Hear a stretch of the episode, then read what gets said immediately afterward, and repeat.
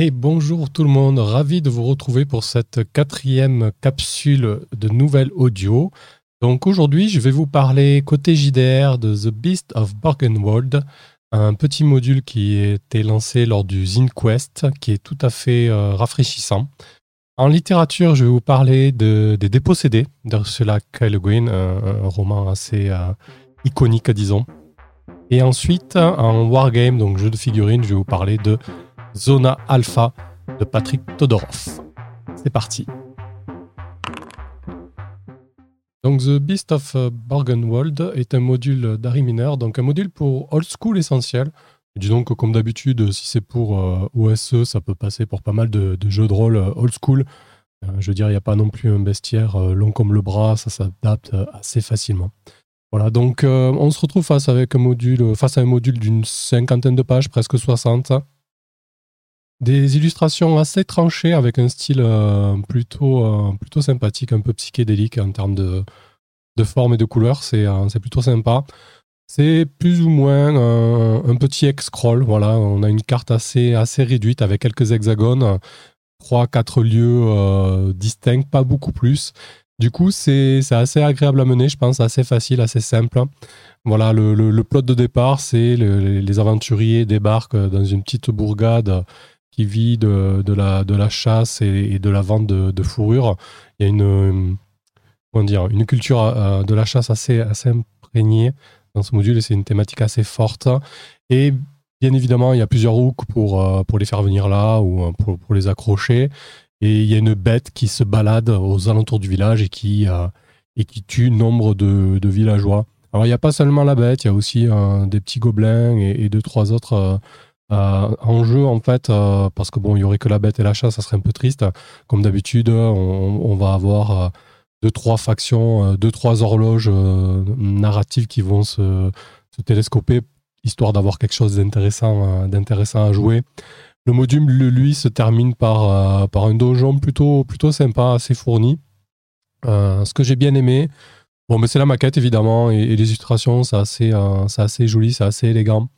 Euh, il y a pas mal de bonnes idées en termes d'accroche. Il y a des tables aléatoires. Alors cette fois-ci, euh, comparé au, précédent module euh, dont j'avais parlé, Shadow of the Tower SilverX, ici on a des tables aléatoires qui sont très bien réalisées, très bien fournies. Voilà, elles sont, elles sont mécaniquement intéressantes parce qu'en fait, vous avez une chance lorsque vous faites une rencontre qui est la bête en plus il va rajouter du, euh, du chaos. Et aussi, bah, chaque fois, chaque sortie est assez, euh, assez étayée. Quoi. Vous n'avez pas juste 2d6 euh, gobelins. Vous avez toujours de, quoi, de quoi avoir une petite inspiration, de quoi mettre en place une scène assez facilement. Donc ça, c'est toujours, toujours agréable en termes de d'approche et et d'outils donnés à l'arbitre. Euh, évidemment, on, sent énormément hum, l'influence de Gavin Norman.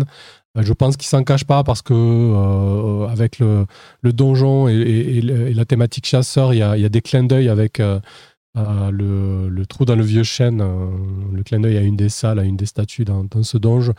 Et évidemment, on sent vraiment hum, l'influence et, la patte de Gavin Norman sur cette gamme-là. Mais c'est quand même très indépendant et, euh, assez original. Ouais, vraiment un gros plus sur les tables aléatoires.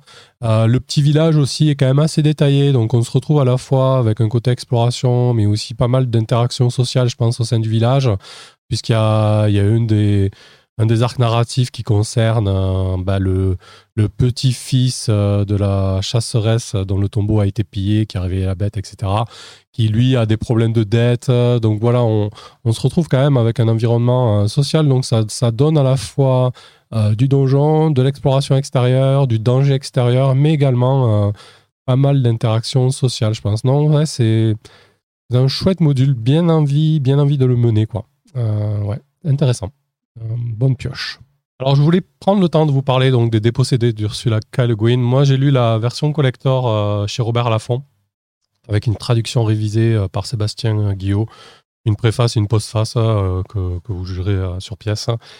Côté, côté roman, bon, c'est un roman qui, en son temps, avait raflé vraiment tous les prix. il a fait le, Grand Chelem, prix Hugo en 75, prix Jupiter en 75, prix Locus en 75, prix Nebula en 74. Voilà, donc c'est c'est quand même un, roman majeur de, de l'autrice. Ça fait un petit moment que j'avais envie de le lire et, de me pencher dessus. toutes les personnes avec qui j'en parle en général en font état comme un livre qui, qui a changé, changé leur vie ou à minimal leur, leur vision des choses. Donc effectivement, ce qu'a qu'a proposé euh, Ursula K. Le Guin, donc c'est quand même à remettre dans le contexte, c'était euh, à l'époque euh, Flower Power et, et opposition à, l'intervention américaine au Vietnam, etc.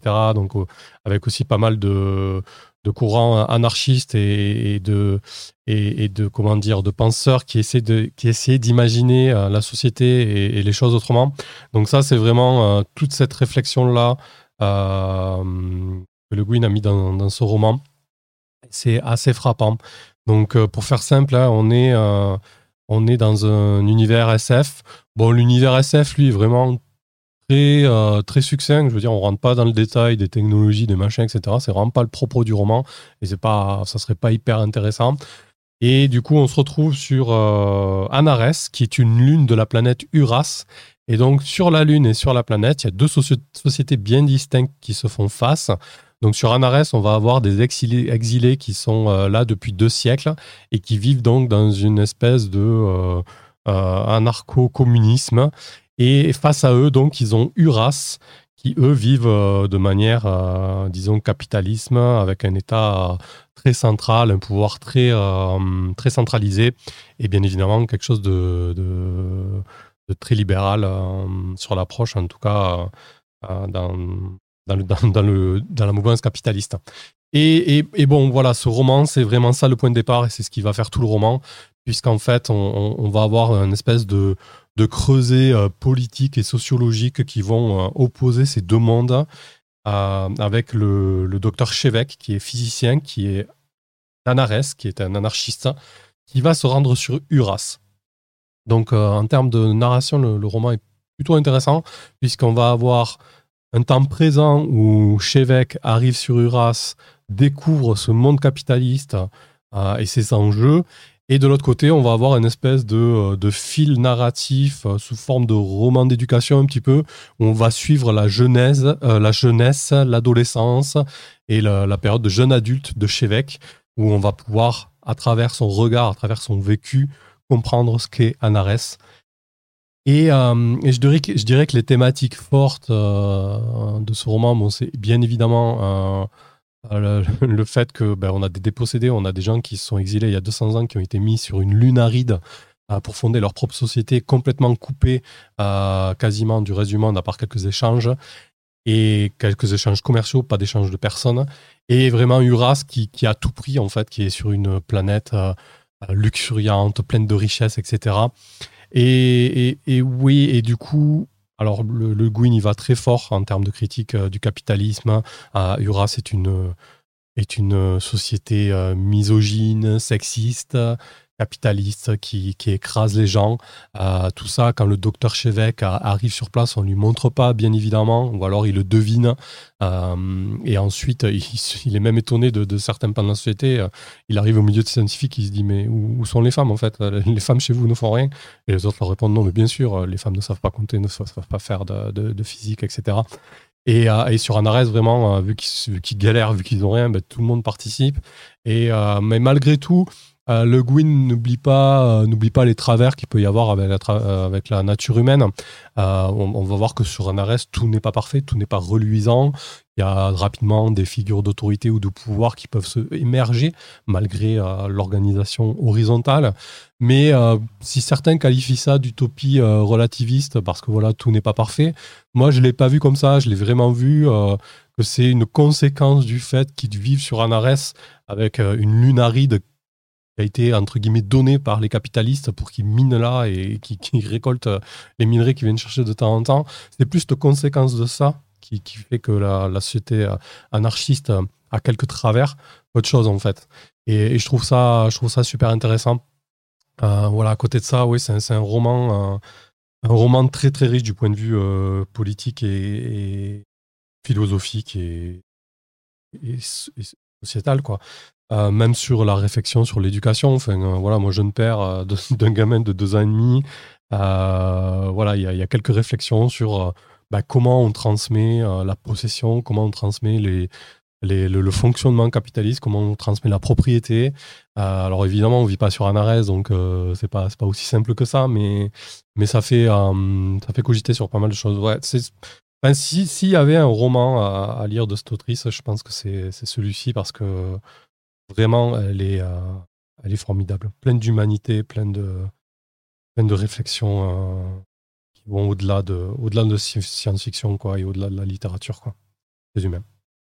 Alors pour terminer cette capsule, je voulais vous parler d'un nouveau jeu de figurines que j'ai découvert récemment. Alors je l'avais euh, déjà repéré il y a quelques temps, mais disons que là, à travers de certaines discussions Discord, etc., il a, il a réémergé, donc je me suis euh, penché euh, sérieusement dessus. Je l'ai, je l'ai récupéré, je l'ai lu, je l'ai dévoré en même pas, même pas une journée. Bon, c'est très court en même temps. Hein. On est chez Osprey Games, c'est un jeu de Patrick Todorov. Donc il y a une soixantaine de pages en format américain. C'est très aéré en termes de maquette, en termes de paragraphes, c'est très bien écrit. Euh, les mécaniques sont, simples, mais en même temps, il y a, de l'enjeu et de, quelques illustrations sympas. Non, c'est vraiment un produit très propre de, ce côté-là. Donc, Zona Alpha, qu'est-ce que c'est en fait? C'est quelque chose d'assez contemporain en fait. Vous allez jouer une équipe, alors euh, soit de stalkers, soit de militaires, soit de scientifiques, soit de zonards, qui vont pénétrer une zone d'exclusion un peu à la Tchernobyl et qui vont essayer de récupérer des anomalies pour euh, les revendre, les étudier ou peu importe. En tout cas, c'est l'enjeu euh, de, euh, des scénarios. Du coup, Zona Alpha, ben, vous allez construire votre équipe comme ça, qui votre équipe va aller de entre 4 et 12 figurines selon le, coût. Vous pouvez prendre des vétérans ou des novices. Et voilà, soit vous pouvez faire une grosse bande de novices avec 10-12 figurines, ou alors une bande qu'avec des vétérans avec 4-5 figurines. Vraiment là-dessus, déjà la, construction de la bande est assez libre. Vous allez leur choisir une faction, donc scientifique, euh, cultiste, Stalker, euh, Zonar, etc. Donc ça, c'est assez sympa, c'est assez varié. Les factions, ça rentrait dans un euh, détail très fourni de pouvoir, etc. Vous apporte vraiment des, aspects bah, narratifs déjà parce qu'il y a un système de, factions, de relations entre elles qui, vont être ennemies, amies ou neutres. Donc ça peut avoir un impact en jeu. Et au-delà de ça, elles ont des petits pouvoirs d'achat. Euh, bah, les militaires, ils vont avoir accès à plus de matos militaires moins cher, etc. Voilà. Une fois que vous avez choisi votre faction, vos personnages, vos personnages, vous pouvez donc, euh, comme je vous disais, recruter des vétérans, des novices ou des, euh, gens aguerris. Donc ça, ça va déterminer le coût de départ. Et puis ensuite, vous les équipez et vous pouvez vraiment les personnaliser ah, du coup, euh, vous pouvez bon, leur prendre des armes, euh, armes lourdes, armes classiques, AK-47, mais surtout pas mal d'équipements, des jumelles pour voir un petit peu le, danger qui pourrait arriver, des grenades, euh, des outils d'analyse, etc. Donc c'est, on peut vraiment personnaliser ces, ces troupes. Alors le, principe du jeu par contre, c'est du, on, joue ce que l'on voit, c'est-à-dire que si vous avez un personnage avec une AK-47 et une radio, ben il faut faire en sorte de l'équiper avec une, AK-47 et une radio en fait. C'est une proposition d'auteur. Je, je, trouve pas ça déconnant, je trouve ça intéressant de temps en temps. C'est vrai que c'est assez restrictif en termes de figurines, du coup, mais bon, ça, ça sert un petit peu le propos parce que c'est un peu plus immersif. Voilà, quand on voit un personnage avec un, bazooka, ben, il est équipé d'un bazooka et pas d'autre chose. Quoi. Voilà. Ce, genre de proposition, euh, selon le jeu, je trouve ça intéressant. Et là, c'est pertinent pour, euh, pour Zona Alpha. Donc, euh, il y a une campagne qui est intégrée, qui fait une douzaine de scénarios. Et ensuite, on peut aussi jouer des, scénarios libres. Et vraiment, la proposition, c'est euh, on va partir chercher des anomalies. Et ça, c'est intéressant parce qu'il y a un sentiment de danger. Donc, il y a des mutants, des choses comme ça. Il y a un sentiment de danger, mais aussi de, de course à aller chercher les anomalies. Donc, euh, tous les scénarios ont un, nombre de tours euh, limité. Et en plus de ça, ce que je trouve intéressant, par exemple, dans, Frostgrave, on va ramasser des trésors. Il y a une chance qu'il y ait quelque chose qui pop à l'autre bout de la carte et basta. Là, vraiment, sur, euh, Zona Alpha, en fait, quoi qu'il arrive, quand on prend un trésor, il y a quelque chose qui, qui gardait entre guillemets cette anomalie. ça va être des mutants, des rajas ou peu importe. Et du coup, ça va être vraiment un enjeu d'essayer de récupérer des anomalies plus ou moins dangereuses avec ce qu'il y a autour et les ramener quoi. Et euh, il y a des outils, donc des équipements qui permettent d'anticiper un peu le danger qu'il va y avoir euh, pour essayer de, choisir l'anomalie euh, avec le moins de risques ou alors voilà, prendre les risques qu'il faut ou envoyer peut-être les ennemis là où il y a le plus de risques. Donc ça, c'est très intéressant ce, système de, de hotspots. il y a des, objectifs principaux à ramener, mais il y a aussi des hotspots secondaires qui vont permettre de, gratter un peu plus de revenus ou, ou, de, ou de loot. Voilà. Donc après, Bien évidemment, entre deux scénarios, ben, il y a le concept de progression. Ça, c'est plutôt intéressant. Voilà, toutes les troupes progressent potentiellement. On n'est pas dans, un, jeu comme Frostgrave ou Stargrave où vous avez que votre magicien ou votre capitaine qui progresse. Là, vraiment, tout le monde progresse avec un système de, progression assez simple et intéressant. Euh, les, les, mécaniques, quant à elles, sont, sont vraiment euh, simples et accessibles. Il est, euh, il est très, très, très, très intéressant à, ce niveau-là.